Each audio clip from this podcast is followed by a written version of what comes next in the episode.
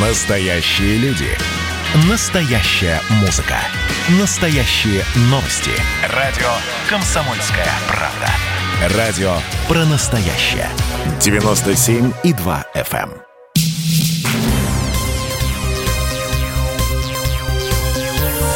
Темы дня. Здравствуйте, люди! Это Эдвард Чесноков, и это мой последний эфир на радио «Комсомольская правда».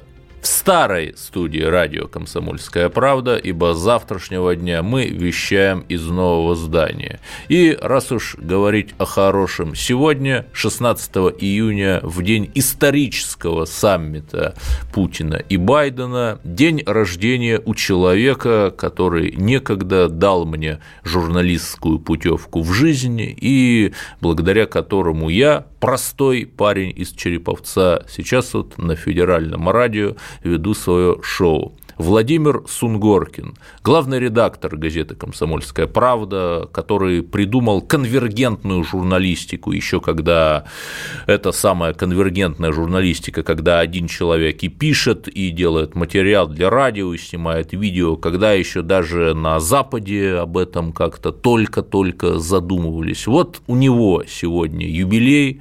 Владимир Николаевич, мы вас любим, большое спасибо за то, что вы у нас есть и вы нами руководите. Ну, теперь давайте к повестке дня. Буквально несколько минут назад было опубликовано совместное заявление президентов России и США по стратегической стабильности. Итог этого самого четырехчасового саммита. А что теперь будет? Кто победитель? Америка отдаст нам Украину или наоборот, Россия сдаст Донбасс в обмен на, кстати, на что? Давайте как раз и обсудим это с нашими экспертами. Ну, слово давайте первое по старшинству. Александр Домрин, американист, профессор факультета права ВШ. Александр Николаевич, позвольте банальный вопрос. Чем саммит-то закончился? Как вы его оцениваете? Эдвард, вы сделали такую мхатовскую паузу, когда сказали, что это ваш последний эфир. Э, у нас сегодня день исключительный. Это не только обсуждение исторического события в Женеве. Это действительно последний, последняя программа в этой студии, которую мы на протяжении столь долгого времени, столь долгих лет обживали и да, любили. Здесь и Владимир Владимирович Путин был, а сейчас он в Женеве. Да, и, конечно, конечно, э, э, добрые пожелания и долгих лет жизни Владимиру Николаевичу Сунгоркину. Да, да. Присоединяюсь к вам. Э, вы знаете, моя принципиальная позиция такая, она всегда была применительно к этому саммиту или применительно к какому-то другому. Для того, чтобы тебя услышали, тебе нужно говорить. Угу. Первое. Второе. Для того, чтобы с кем-то говорить, нужно определиться – кто в этой компании большие ребята, big boys, серьезные пацаны. И таких серьезных пацанов в этом мире не так много. Кроме Путина, естественно, это руководство Китая и руководство Соединенных Штатов. А, у меня не было никаких особых ожиданий от этого а, саммита, как сейчас это принято называть, об этой, от этой встречи в верхах. А, более того, в конце апреля э, я был на э, одной из самых популярных, если не самой популярной э, программе, ток-шоу, который называется «Вечер с ведущим», когда я сказал, что... Это в России? Да, это был второй канал, естественно, был да, ТРК, да, но вечер с Владимиром Соловьевым. Когда, собственно, я это и произнес, что для того, чтобы тебя услышали, надо говорить, первое. Второе – это нужно говорить с, не с шестерками, а с большими пацанами, с big boys, а, после чего... Да, можно сказать decision makers. Да, правильно тоже, да. То есть те люди, от которых а, реально зависит ситуация в этом мире. А, после чего ряд э, участников... Да, у нас просто сейчас будет звонок в Женеву, но я, простите, Александр Николаевич, я хочу дать слово второму гостю, вот Аслан Рубаев, э, политолог. Пожалуйста, вы-то как считаете, есть ли хоть какие-то результаты у нынешнего саммита? Ну, скажем так, что я соглашусь с Александром Николаевичем. В основной своей массе, конечно, все, что сейчас происходит в мире, это такое движение на конфронтацию с Россией. Это втягивание России в очередные какие-то разногласия, будут они происходить в СНГ или там где-то на международной арене, но все равно я думаю, что э, цель одна. Сильная крепчающая Россия, она не нужна Западу. И поэтому я думаю, что там, за океаном, буду делать все для того, чтобы как-то нашу лодку but подкачать. Это было видно по недавним событиям в Украине, да, когда мы э, практически да, стягивали войска, и мы стягивали, и они стягивали, и НАТО выступило вместе с Соединенными Штатами Америки как э, такие э, крупные парни, да, вот как вы говорите, Александр Николаевич, то есть они дали понять, что в случае чего они готовы будут идти против России войной, и более того, они вечно говорят о том, что они пытаются Россию то ли поставить на место, то ли осадить, то ли еще как-то, но забывая, что за последние 30 лет Россия не вмешивалась ни в какие международные такие конфликты, она не была, не была участником знаете, по развязыванию какого-то конфликта. Наоборот, мы оборонялись все это время, а конфликты развязывают, будь то это Ближний Восток или СНГ, только Соединенные Штаты Америки. Как я и обещал, звонок в Женеву. У нас человек-легенда, корреспондент «Комсомольской правды» из кремлевского пула Александр Гамов. Александр Петрович, здравствуйте. Что происходит в Женеве? Удалось ли агенту Штирлицу сорвать сепаратные переговоры третьего Третьего Рейха и западных союзников? В общем, все в порядке. Переговоры э, завершились. Э, я считаю, что и президент, президент считает, что удачно. А господин Байден уже уехал. Сейчас Владимир Путин общается э, с президентом Швейцарии и тоже поедет домой. Вот. Я не знаю, ты слушал, не слушал, но я ему все-таки задал вопрос в конце, правда, уже пресс-конференции, что Э, ну, я начал с того, что финны, э, вернее, мы финнов обыграли со счетом 1-0. Какой счет у, значит, у Путина и Байдена в этой встрече? Ну, он мы обменивались, э, здесь вряд ли, это не спорт. Вот. И потом вот многих, многих интересовал вопрос. Я его, конечно, не мог не задать, тем более такая возможность представилась. Вот буквально последние 4-5, 6-7 дней чуть ли не каждый день американские СМИ говорили, что Байден будет разговаривать, разговаривать с Путиным и с Россией с позиции силы. Угу. Он покажет Путину, ну помнишь, да? Вот, да, да. У тебя программа. Я, естественно, об этом э, спросил у президента. Он сказал, да, и пришлось ли вам э, как-то противодействовать, э, как-то обороняться, потому что Россия ждет. Это главный вопрос. Ну, я всегда считаю, Вот. Ну и Путин сказал, что нет, абсолютно никакого давления не было, обороняться совершенно конструктивный, э, совершенно конструктивный диалог. Вот. И судя по настроению, вот многие сейчас звонят, спрашивают, как удалось там договориться с Песковым, там, задать вопрос абсолютно экспромт. Вот, был Да-да, Александр Петрович, у, ваш вопрос отличается исключительной, как всегда, остротой, исключительным попаданием в структуру момента. Мы вас очень любим. Я старался, я старался.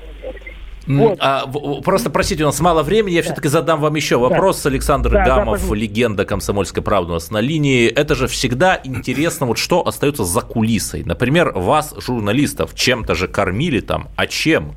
Да, в общем, кормили совершенно, значит, были разные блюда, и до сих пор кое-что осталось, до сих пор не доели кексики. Вот, а так можно было, можно было чай, кофе квас, и вообще все прохладительные напитки, и фрукты. А шоколад ну, швейцарский давали? Нет, шоколад швейцарский не давали, может, они успели, потому что дело в том, что я у Виллы провел буквально большую часть времени, там нужно было и ковер проверить, значит, э, скользкий, не скользкий, но это э, любой сейчас может посмотреть на сайт kp.ru, это прямая трансляция. И поэтому я здесь уже... А, мороженое было. В общем, все, все в порядке. А шоколад я просто купил, ну и повезу, повезу, подарю кому Вот. Так что все, все нормально. Да, а, и еще вот очень, наверное, важный вопрос. А вы видели вот тот момент, когда Путин и Байден вот вышли для совместного заявления, да, или ничего подобного да. не было? Нет, там не было совместного заявления, там, а, там было приветствие президента Швейцарии. Э, там я был, да, и он довольно такой э, трогательный, ну, хороший, в таком политическом плане. Приехал сначала президент Швейцарии, потом президент Швейцарии встретил Путина, э, потом, значит, они ушли, потом э, значит, президент Швейцарии поприветствовал опять-таки на крыльце президента Байдена, а потом они вышли все э, втроем. В центре был президент Швейцарии, Швейцарии он произнес а, значит, ну, небольшую речь приветственную, при, поприветствовал того другого президента, перевели это сначала на русский, потом на английский язык. Потом э, он, э, так как он стоял по центру, он, э, значит, э, ушел в сторонку, это я все наблюдал. Э, Путину и Байдену ничего не стало, как сомкнуть ряды. Вот, они пожали друг другу руки и посмотрели, в общем, глаза пресны, все честные. Вот, э, ну вот, собственно, вот, вот это было, по-моему, мне так кажется, что на самом деле вот это Спасибо, Александр Петрович. Спецкор КП Александр Гамов был у нас на связи из Женевы, из Женевы. И мы поэтому приносим извинения за низкое качество звука. Все-таки пробиться через столько границ не так просто. Оставайтесь на линии в следующем блоке. Мы продолжим обсуждение. А надо ли нам теперь продолжать конфронтацию с США или можно прекратить? Не бойтесь говорить правду. На радио «Комсомольская правда» стартует проект «Накипело». Каждый слушатель может позвонить в прямой эфир и за две минуты рассказать, что его волнует. Политика, экономика, соседи, личная жизнь. У нас найдется место для любой вашей темы. С вас искренность, с нас время в эфире – Каждый понедельник, вторник и среду с 11 вечера и до полуночи по московскому времени. Звоните и рассказывайте то, что накипело. Телефон студии 8 800 200 ровно 9702. Темы дня. Да, мы продолжаем наше обсуждение саммита Путин-Байден. И давайте я сразу задам вопрос нашему гостю, эксперту Аслану Рубаеву. Все-таки после этого надо ли нам продолжать вот эту холодную войну с США или можно радостно надеть майку со звездно-полосатым флагом и интегрироваться в мировой Евросадом. Очень хорошо вы сказали. Единственное, что я бы, наверное, так сказал, что холодная война, конечно, никогда не заканчивалась. Ну, за исключением, может быть, вот этого ельцинского и горбачевского периода. А так мы, наверное, все-таки находились в состоянии холодной войны и находимся. И, вероятно, мы находимся с 2007 года, с той самой мюнхенской речи Путина, которая, ну, у нас принято в СМИ как-то ее так особо выделять, ну, там не было э, никакой жесткой риторики в отношении Запада. Там просто Путин перечислил, что Запад делал за последнее время, пока Россия, ну, скажем так условно, была вне вот этого политического международного поля. А теперь Россия заявила о своем выходе, как, как это делают американцы. Да? Впервые стали говорить о национальном интересе, о зоне своего влияния. Это отлично проявилось в Украине, на Украине, в Белоруссии. И э, на, наша задача, как мне кажется, показать все-таки вот те самые точки, красные линии, за которые переходить нельзя. Вот а будут, будет Запад переходить эти точки. Россия Вы имеете в виду вступление Украины в НАТО? Ну, например, да, за, за любое действие. И я бы, конечно, э, вот мы говорим, да, что у нас есть э, ОДКБ, такая структура, к сожалению, сейчас она уже полуэффективная, но нам нужно создавать новые институты международные, нам нужно создавать новые веса, да, такие противодействия Соединенным Штатам Америки, приглашать в нашу орбиту влияния страны, которые не хотят быть э, или там пытаются вести какую-то свою автономную политику. Нам нужно это делать, потому что мир сейчас пришел вот э, в такой, мне кажется, хаотичный порядок, в, в такую, это уже даже не, не, ну, не биполярная, многополярная система, растет региональность, это, конечно, угрожает такому устойчивой, устойчивой международной безопасности. Вот как нам здесь исходить в условиях глобализации еще какой-то непонятной. Я абсолютно согласен. Нам нужно вместе с Исламской Республикой Иран, Афганистан и Северной Кореей Я не согласен. Ну, послушайте, не нужно вот, вот не нужно делать, э, передергивать и вот так вот. Э, вы не совсем правильно себя ведете. Э, мне кажется, что нужно и что, кстати говоря, вы хотите сказать, что во время Советского Союза мы поддерживаете страны, нам это как-то дорого обошлось, либо еще как-то было тяжело? Или вы считаете, что эти страны какого-то, может, второго сорта? Ну, это похоже на американскую, кстати, политику, не на нашу. Я, не, вот, я так не думаю. Я думаю, что нужно дружить и с Ираном, и с Сирией, и с Японией, если есть такая возможность. Нужно строить Я согласен. Нужно дружить и с Ираном, и с Израилем. По сути, тот же вопрос с Александром ну, Домрину, профессору Высшей школы экономики. Все-таки что теперь-то после саммита? Нам надо враждовать а с Америкой или успокоиться? Ну, давайте не будем забывать действительно Менкинскую речь, когда Путин действительно впервые назвал товарища Волка товарищем Волком. На территории товарища Волка нам с Америкой бороться, враждовать, воевать, противостоять Америке сложно. Но на своей-то территории почему мы не можем с проамериканской пятой колонной – с этими грантоедами и грантососами. Почему мы-то здесь сопли жуем? Вы посмотрите, в 2002 году э, в Америке был принят закон о демократии в России. По этому закону каждый год этим, э, кого э, тот же самый Макфол называет агентами перемен, выделяются 50 миллионов долларов. В следующем году будет 20 лет, как этот закон принят. Это значит миллиарды к тому времени будет выделен нашим вот этим самым агентам перемен. Э, прекрасно помню конференцию в Новом Орлеане, э, когда я говорил как раз вот в контексте иностранных агентов, в контексте того, что финансирование оппозиции в России нарушает российское же законодательство. Прекрасно помню, как сидит в зале Макфол и задает мне вопрос – а вы знаете, кому реально мы эти деньги выделяем?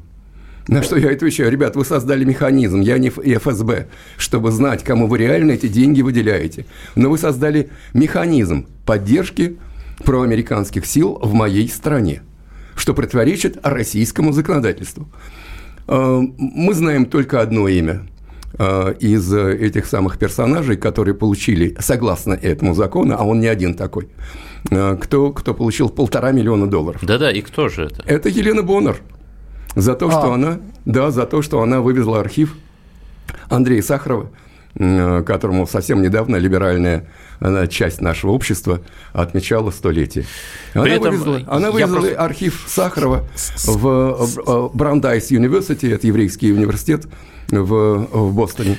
Э, и э, за это она получила очень... Сделала хороший гешефт. Получила полтора миллиона и долларов. Я просто скажу про Елену Боннер. В 1960 году она ездила на Ближний Восток, в Иран, в Ирак, простите, в составе советской делегации экспертов по борьбе с болезнями, врачей. И, ну, мы же понимаем, что такое для советского гражданина было попасть в начале 60-х в загранпоездку даже в некапиталистическую страну. Я так тонко-тонко намекаю, с кем, с какой структурой из трех букв могла взаимодействовать Елена Боннер, но давайте оставим этот вопрос для самых догадливых. У нас на линии политолог Георгий Бофт. И, конечно, вопрос однозначен. Можно ли надеяться, что Третьей мировой войны не будет. Ведь это, по сути, единственная история деэскалация и денуклеаризации, о которой сказано в совместном заявлении двух президентов по итогам саммита. Я никакого двух, совместного заявления двух президентов не видел. А оно на сайте kremlin.ru. Это заявление Владимира Путина, наверное. Оно озаглавлено «Совместное заявление президентов России и США по стратегической стабильности». Три абзаца. Коротенькое такое. Ну, я его еще не видел. Ну, оно недавно появилось, да. Так все-таки. Надеяться всегда можно, конечно. Это главная была цель этого саммита. Если удалось его достичь, достичь и договориться о том, что войны не будет, это просто замечательно. А в практической плоскости, ну что-то же они обсуждали 4 часа? Два с половиной. Два с половиной. Тоже много. Тоже много, да. А, на самом деле а, они кое о чем договорились. Вот послы вернутся. А, наверное, заключенных каких-то поменяют а, пару человек туда-сюда. Вот. И что касается переговоров по контролю за вооружениями, то они будут возобновлены, это очень хорошо. Они будут касаться, конечно, перспектив СНВ-3 или вот переформатирования в какой-то новый формат. Но это долгий процесс, и, конечно, договориться в Женеве обо всем было невозможно. Хорошо. Ответ Путина. Когда его спросили, обсуждалась ли Украина, он ответил, что, как это дословно, э, мазками, то есть не глубоко, так э, самым краем. Хотя, в общем, для российской внешней политики украинский кейс, он ключевой. Вот э, как это можно объяснить? Мазком. Это можно объяснить то, что позиции сильно расходятся, и договориться ни о чем по Украине не представлялось возможным. Э, именно поэтому, мне кажется, в переговорах в расширенном составе не участвовал казак, который курирует Украину, э, хотя он туда приехал. Угу так а, все-таки это все хорошо.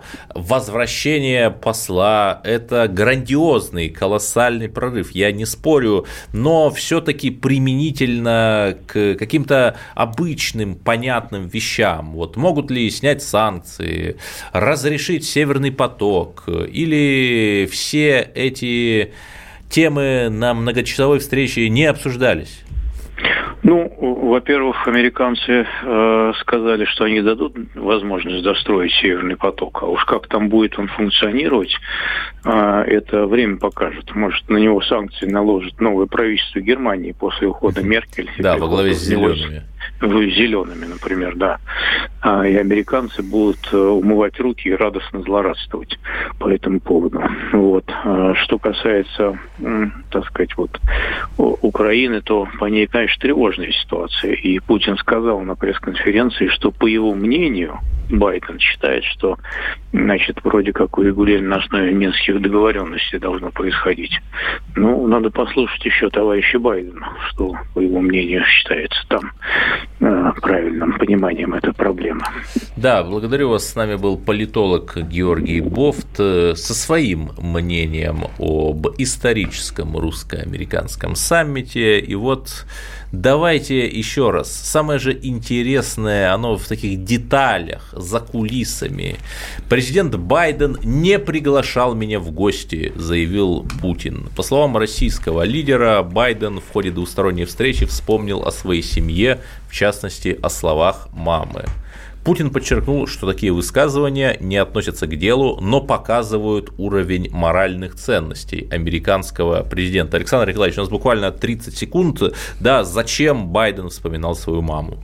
Я думаю, что это была э, непредумышленная оговорка вслух человека, который, э, к сожалению, говорю об этом совершенно без иронии и без сарказма, но человек, который часто путает жену с сестрой и э, забывает, как зовут его внучку. Но он забывал, при каком американском президенте он был вице-президентом. Радио «Комсомольская правда» — это настоящая музыка. Я хочу быть с тобой. Напои меня водой твоей любви. На тебе, как на войне, а на войне, как на тебе. Настоящие эмоции. Это то, о чем я, в принципе, мечтал всю свою сознательную жизнь. И настоящие люди. Мы ведь не просто вот придумали и пошли на полюс. Мы к этой цели своей, ну, лет 10 готовились, шли. Радио «Комсомольская правда». Живи настоящим. Темы дня. Прямо в эти минуты Байден, кстати, после Путина, проводит свою пресс-конференцию, но российских журналистов на нее не пустили, хотя наоборот эта логика работала. Западные журналисты на пресс-конференции Путина были. Теперь у нас с Россией есть четкая база для работы и выстраивания отношений, сказал Байден. Это вот то, что появилось на инфолентах. Он назвал атмосферу саммита доброй и позитивной.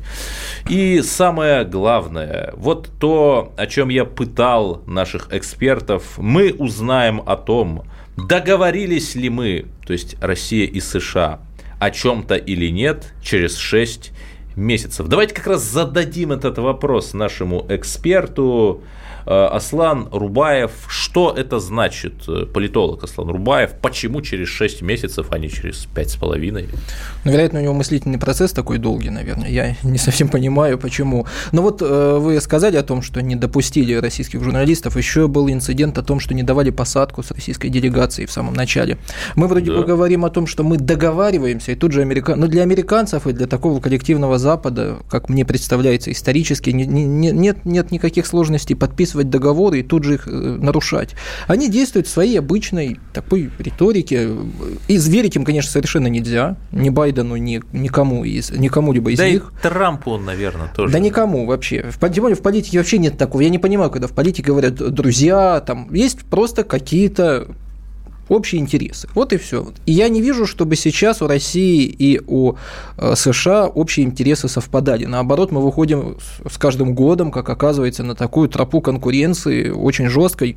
Но это конкуренция. Она для нас в таких новых условиях. Нам нужно учиться как-то сейчас себя по- проявлять по-другому, где-то быть жестче, где-то, ну вот мне тоже очень не нравится, что у нас, наверное, в МИДе вот этот балласт от Ельцина остался, тоже, наверное, нужно как-то вот пе- пе- перейти окончательно вот этот э, рубеж и как-то говорить уже о наших национальных интересах, потому что такими темпами мы А, уже практически потеряли. Перед тем, как я передам слово другому эксперту, эм, Аслан, а может быть вы объясните, а в чем эти национальные интересы заключаются? Что есть русская идея? Ну, я не Соловьев и не Розанов, к сожалению, и не смогу объяснить, что есть русская идея, но, как мне кажется, мы, э, мы хотим, чтобы наша страна была сильная, это самое главное для нас, и чтобы, наверное, вдоль наших границ не было бы НАТО. Это, это не, не является, конечно, национальной идеей, но это было бы справедливо, наверное. Мы, мы ведь ничего не требуем. Но сегодня те страны, которые еще некогда были э, с нами, это стра- страны постсоветского пространства, почему-то переживают вот эту насильственную интервенцию со стороны Запада. Будь то Грузия, будь то Казахстан, неважно какая из этих стран, но мы ведь не лезем в Мексику. И в такое самое подбрюшье мы не дестабилизируем Конечно, эти регионы. мы лезем в Венесуэлу, а в Мексику не лезем. Так, в Венесуэлу мы тоже приходим только потому, что нас зовут. Мы Да. насильно русский мир туда не тащим, а американцы свою демократию тащат по всему миру. Вот я думаю, что России, наверное, нужно переходить к таким же методам. Тащить насильно русский мир туда, в ту же Венесуэлу, в Мексику попробовать, в Канаду принести чуть-чуть. Ну, Может, ну, главное, денег не хватит, чтобы он э, наверное. не с Искандерами туда Можно и с прилетал. Искандерами, какая разница? Американцы приходят с эсминцами, с боевыми самолетами и с кучей солдат. Да, в Ирак. написать на Капитолии развалинами Вашингтона удовлетворен. Перед тем, как мы начнем принимать звонки, у нас уже есть звонки 8 800 200 ровно 9702. Короткий вопрос политологу-американисту Александру Домрину. Некоторая двойственность в заявлениях Байдена. Я заявил Путину, что Россия не должна навязывать свой диктат миру, и в то же время атмосфера пожалуйста. саммита добрая и позитивная. Тоже, товарищ Байден, это такая биполярочка или что? Это заявление сугубо для американского избирателя, для внутренней аудитории. И, кстати, возвращаясь к ответу Аслана, абсолютно с ним согласен относительно э, того, что нужно быть жестче э, с Соединенными Штатами, нужно отстаивать национальные интересы. И, опять-таки, э, Эдвард, э, я не философ, я, я юрист. Э, Но с моей точки зрения есть два слова, которые должны объяснять наши национальные интересы. Суверенитет и самодостаточность. В отношении суверенитета, процитирую опять-таки одного из тех персонажей, из тех зомби, которые появились э, в Женеве вместе с Байденом. А Одна из э, этих зомби – это Вики Нудельман, она же Вики Нуланд. А Второй из этих зомби – это Майк Макфол. И процитирую Майка А, Макфола. это та вот, которая печеньки на Майдане Конечно, раздавала 8 да, лет я назад. с Вики Ага. знаком с 91 года.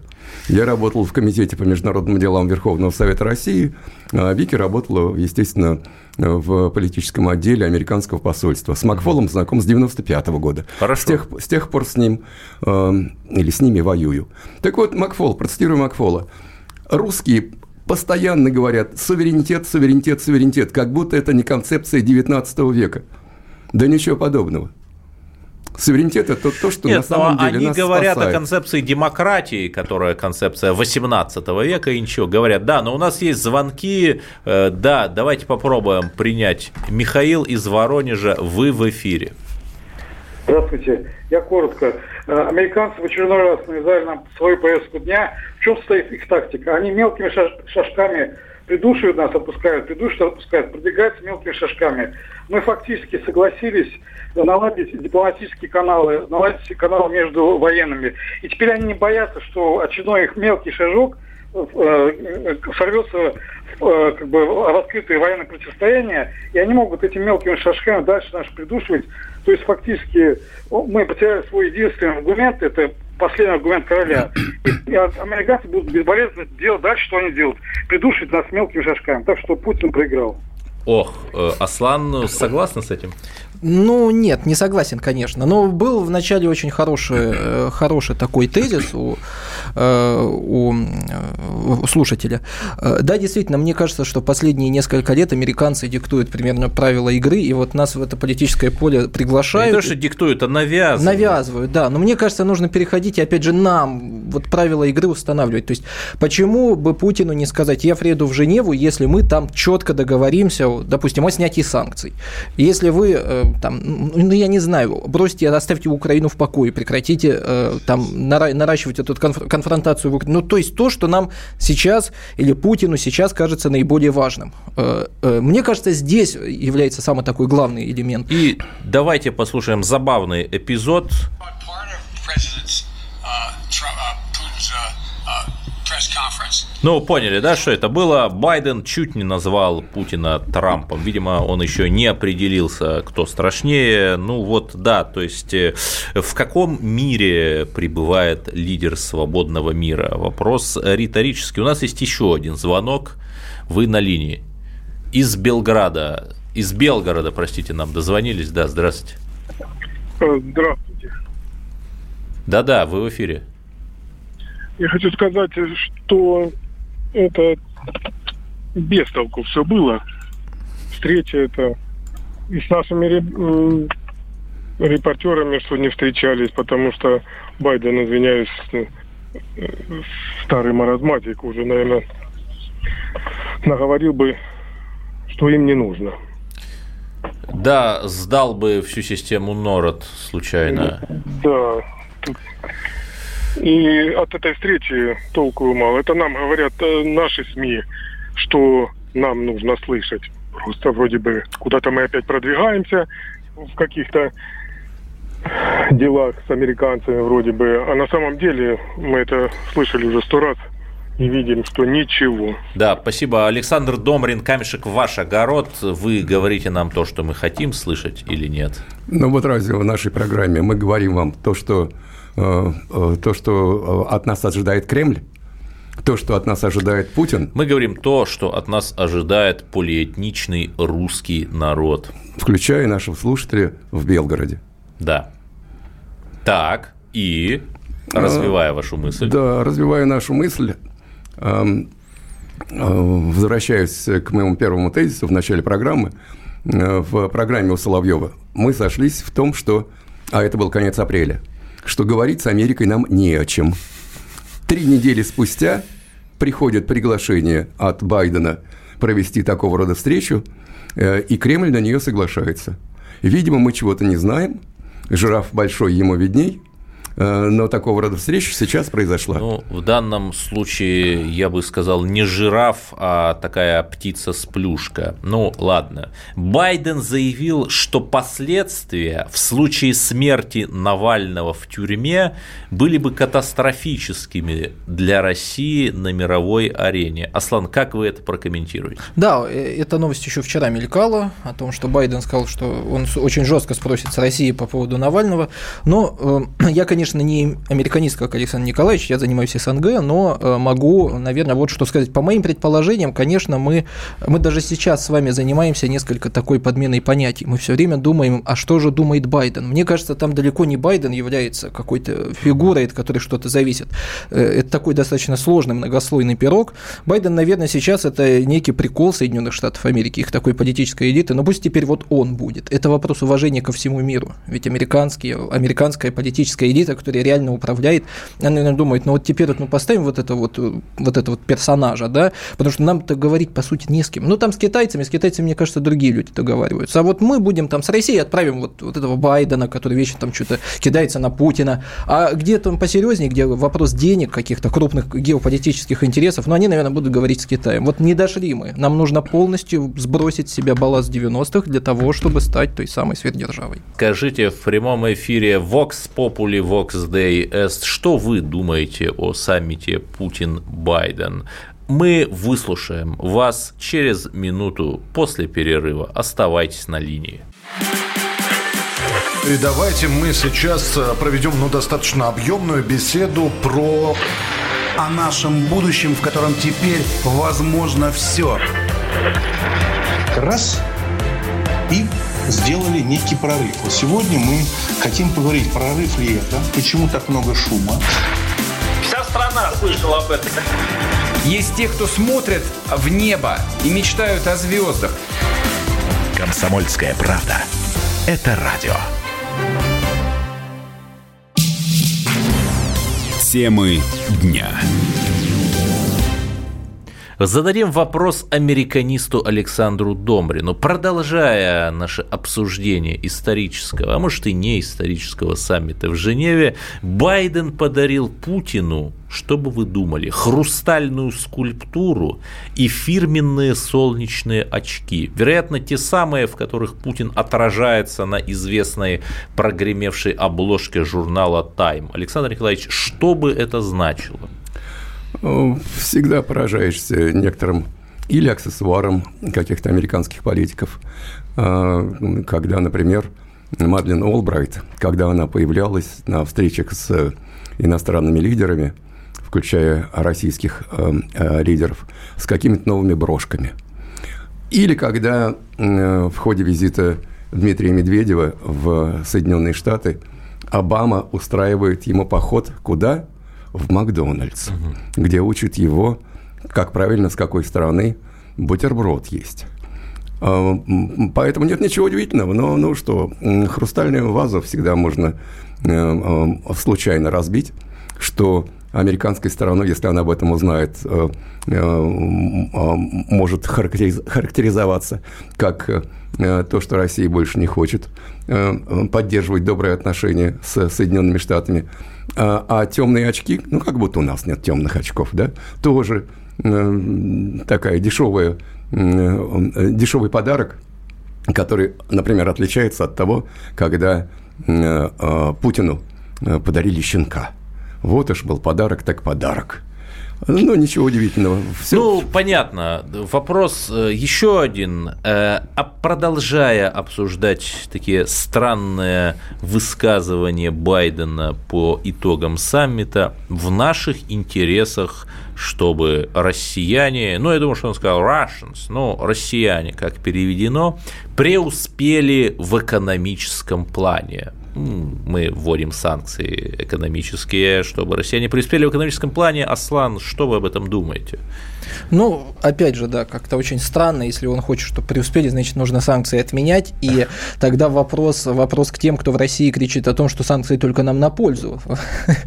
Маразм какой-то с двух сторон, мне кажется. Нас, по-моему, обложила, обложила одна и та же организация, что внутри страны, как вот Александр Николаевич ранее уже сказал, о том, что действительно нам для того, чтобы хоть симметрично ответить Соединенным Штатам Америки, нужно с внутренними, и, конечно, вот такой вот э, прослойкой некоторых людей разобраться. Что касается, ну, опять же, я вам скажу, как уже говорил, что Байдену я не верю, во все его высказывания тоже вер, вер, верится, конечно же, с трудом. У меня очень, очень такой печальный расклад. Дело в том, что э, совсем скоро, э, совсем скоро э, в Грузии тоже нестабильно немножечко, и также нестабильно на Украине, и я думаю, что скоро какие-то провокации нас будут ждать на постсоветском пространстве, за которыми последует очередной виток напряженности, и, конечно, здесь вот нам надо быть готовыми к тому, что ситуация, конечно, ухудшится. Я бы не возлагал на этот саммит каких-то больших надежд. Он мне даже напоминает саммит э, Горбачева-Рейгана, э, который когда-то проходил в Хельсинках. Вот уж, уж очень похоже. И в Женеве тоже проходил на самом деле. Ну, много чего проходило. В Женеве ну, давайте да. послушаем наших радиослушателей. Александр из Ставрополя. Ну вот, добрый вечер. Здрасте. Да, э, вот по поводу того, что журналистов не допустили там а, наших к Байдену. А, просто человек, а, конечно, неопытный. Он не умеет так э, лапшу на уши вешать людям. И всегда, конечно, тот, кто врет, он э, находится, у него фора есть. Вот. Ну, наш, конечно, президент в этом преуспевает. Народ это видит. Ну, э, а там, конечно, журналисты умеют э, разжевать все и разложить по ушам тем, кто не понимает. Вот, ну, такие как Первый канал, Второй канал, Комсомольская правда. Ну, вы очень добры к нам, мы вам за это благодарны. Александр Николаевич Домарин, если серьезно, вот э, все-таки что теперь будет с Украиной? Да, это же больше всего нас интересует. Я так думаю, что э, заявления Путина, которые были сделаны еще до того, как он встречался с э, этим странным репортером э, с телеканала NBC, угу. когда Путин, Путин, когда Путин говорил о красных линиях, в том числе в отношении Украины, что это была речь, кстати, посильнее даже Мюнхенской, когда э, были определены, определены какие-то сферы влияния России, э, куда, э, дорогие товарищи, вам, пожалуйста, соваться не следует. И мы прекрасно помним другое его заявление, что если в этом мире не будет России, то нам не нужен такой мир, и такого мира не будет. А, вы знаете, у меня вышла статья теперь уже 4 года назад, который назывался «Америка и Россия в 2017 году». Это было столетие, естественно, Октябрьской революции. И вот я заканчивал ее на достаточно оптимистичной ноте. Я вспомнил такую, с такой советскую известную песню, а, в которой был рефрен «Нам не жить друг без друга». Но вот в этом смысле, как мне кажется, в Америке Э, есть достаточно все-таки трезвомыслящие люди, которые прекрасно понимают, что если не будет России, то не будет и Америки. Вот а, в этом смысле нам не жить давайте друг без друга. примем еще один звонок. Влади... Вадим из Самары. Здравствуйте. Здравствуйте. Вадим Самара. Да-да. Ну, мое впечатление по поводу этой встречи. Во-первых, встреча была нужна. Второе, результат этой встречи прогнозируемый. Вот, по, то есть по мелочам они где-то чего-то договариваются, ну, в частности, дипломатия, в частности, возможные договоренности по поводу обмена заключенными и тому подобное. Но основной кон- конфронтационный дух, он как таковой остается. Этот можно дух называть воинственным, можно так сказать, духом конкуренции, это кто как любит. Но самое главное другое – Самое главное, что я вот лично для себя сделал вывод, нам ни в коем случае нельзя расслабляться. И наоборот, наращивать всяческие усилия по своему экономическому росту и самое главное – пересмотреть отношение к науке. Ее нужно Да, у нас осталось буквально 30 секунд, простите, пожалуйста, Аслан Рубаев, буквально 10 секунд, коротко. Ваш вывод по встрече? Э, ничего хорошего нам ждать не стоит, и как я согласен, что готовиться нужно к худшему сценарию. Александр Домрин, ваши 10 Хочешь секунд. мира, Блиц. готовься к войне. Э, встреча э, была нужна. Особых надежд у меня не было на эту встречу с самого начала. И Эдвард Чесноков заканчивает текущий час. Темы дня.